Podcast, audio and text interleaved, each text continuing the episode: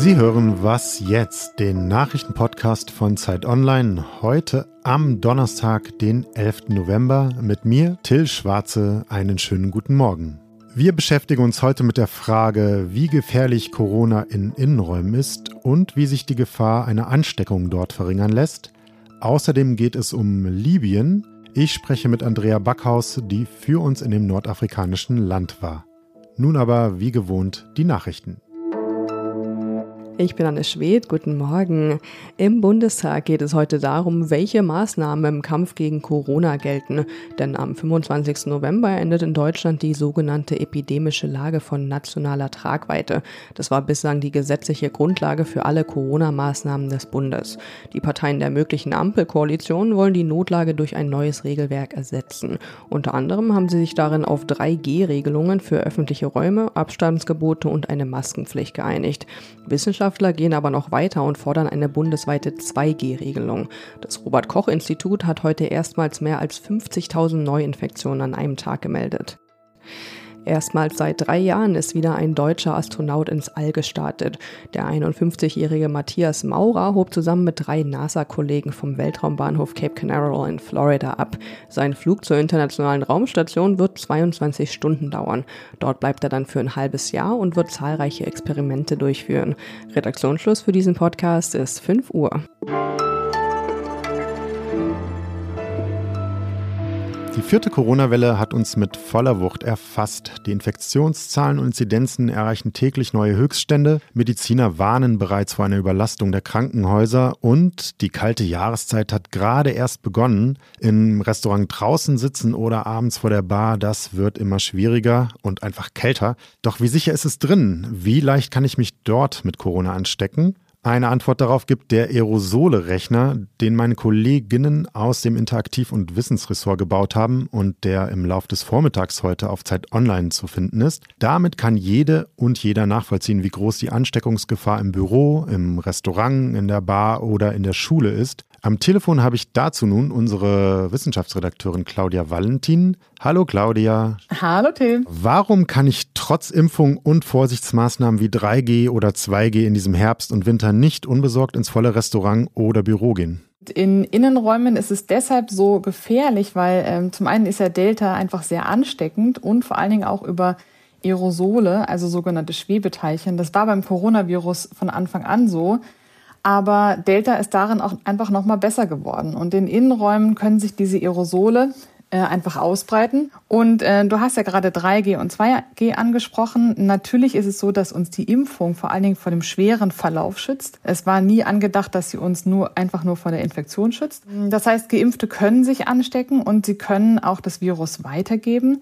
Und es ist so, dass die Impfeffektivität ja jetzt über die Zeit einfach nachlässt. Das heißt, es wird einfach wahrscheinlicher, dass man eben an Corona erkrankt, wenn man geimpft ist. Aber um nochmal ganz klar zu sagen, Impfen ist total wichtig, denn es schützt uns wirklich vor schweren Verläufen und vor Hospitalisierung und vor Tod. Mhm. Nun ist es so, dass es eine ganze Gruppe von Menschen gibt, die sich bislang zum Teil noch gar nicht impfen lassen konnten, nämlich Kinder unter zwölf Jahren. Was bedeutet die größere Infektionsgefahr für Schulen? Müssen Kinder wieder den ganzen Winter Maske tragen? Also rein wissenschaftlich gesehen ist es natürlich sinnvoll, denn Masken schützen. Sie schützen vor diesen äh, infektiösen Aerosolen, aber auch nur, wenn sie richtig getragen werden und den, den Mund quasi richtig abschließen, sodass nicht an der Seite oder oben, unten noch Aerosole reinkommen können. Ich kann jetzt aber auch verstehen, ich habe selber Kinder, dass es auch einfach, wenn man einen halben Tag eine Maske tragen soll, einfach eine Zumutung ist. Und äh, man muss sich dann natürlich schon fragen, warum müssen es dann die Kinder sein, die sich da komplett einschränken sollen. Das heißt also, Masken sind auf jeden Fall sinnvoll, aber wir können uns auch die Frage stellen, wie kann man die Kinder in Innenräumen sonst noch schützen? Und dazu zählt, dass sich die Eltern impfen lassen, dass sich die Kinder geimpft werden, wenn sie es dann können, dass vor allen Dingen die Klassenräume gelüftet werden und dass äh, einfach Luftfilter eingesetzt werden. Mhm.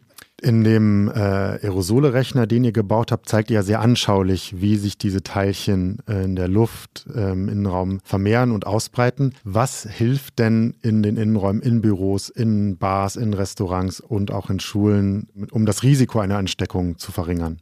Ja, das ist ehrlich gesagt nichts Neues. Abstand halten, eine gut sitzende FFP2-Maske, regelmäßig lüften, impfen, wenn es geht und am besten auch noch vorher testen, sowohl für Geimpfte als auch Nicht-Geimpfte. Und in der Freizeit muss man sich natürlich diesen Winter fragen, möchte ich unbedingt äh, in den Innenraum oder kann ich mich nicht doch irgendwie draußen mit meinen Freunden treffen? Das ist auf jeden Fall die sichere Variante. Vielen Dank, liebe Claudia, für diese Einschätzung. Gerne, Till. Tschüss. Tschüss.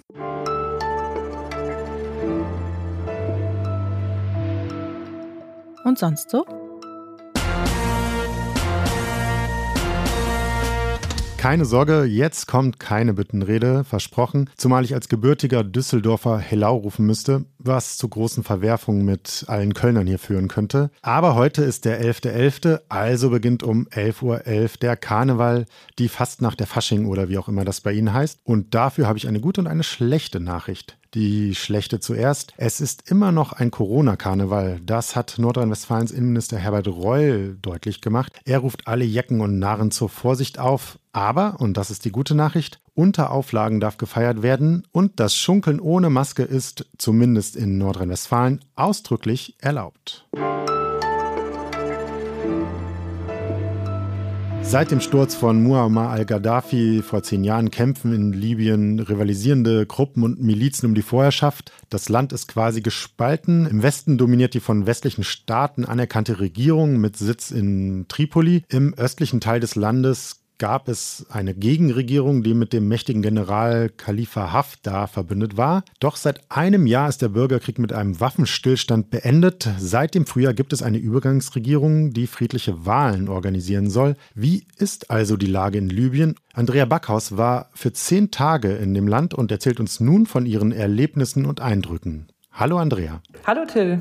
Seit einem Jahr herrscht formale Waffenruhe in Libyen. Wie hast du das Land erlebt? Hält der Friede? Können die Menschen dort wieder ihr Leben leben, ohne Angst zu haben? Das ist äh, teilweise der Fall. Also in Tripoli zum Beispiel, in der Hauptstadt, gibt es viele Viertel, wo es sehr friedlich ist und wo die Menschen einfach auch normal einkaufen gehen und auf der Straße unterwegs sind. Es gibt aber gerade im Süden von Tripoli Viertel, da ist es noch relativ äh, gefährlich auch. Also es gibt in Libyen immer noch sehr viele Milizen, die sind äh, recht mächtig auch und und äh, die bekämpfen sich auch zum Teil einfach gegenseitig. Das heißt, dass auch uns Bewohner erzählt haben im Süden von Tripoli, dass sie abends zum Beispiel nicht mehr auf die Straße gehen, weil es äh, Schießereien gibt, weil sich diese Gruppen bekämpfen. Also diese Gefahr ist nach wie vor da. Es kommt so ein bisschen darauf an, wo man dann ist tatsächlich. Und wie es war es für dich als Reporterin dort? Konntest du dort ohne Angst frei, wenn man es so sagen will, äh, reisen und berichten? Ja, leider gar nicht. Also das ist unglaublich schwierig, als Journalistin in Libyen jetzt zu arbeiten. Also überhaupt ein Visum zu bekommen, das hat bei mir knapp ein Jahr gedauert. Wenn man dann drin ist, ist es ähm, relativ schwierig, Genehmigungen zu bekommen, die man allerdings braucht. Also man bekommt auch einen Aufpasser an die Seite, der mit dabei ist und einfach auch guckt, dass man nicht mit Leuten spricht, die jetzt die Regierung zum Beispiel kritisieren.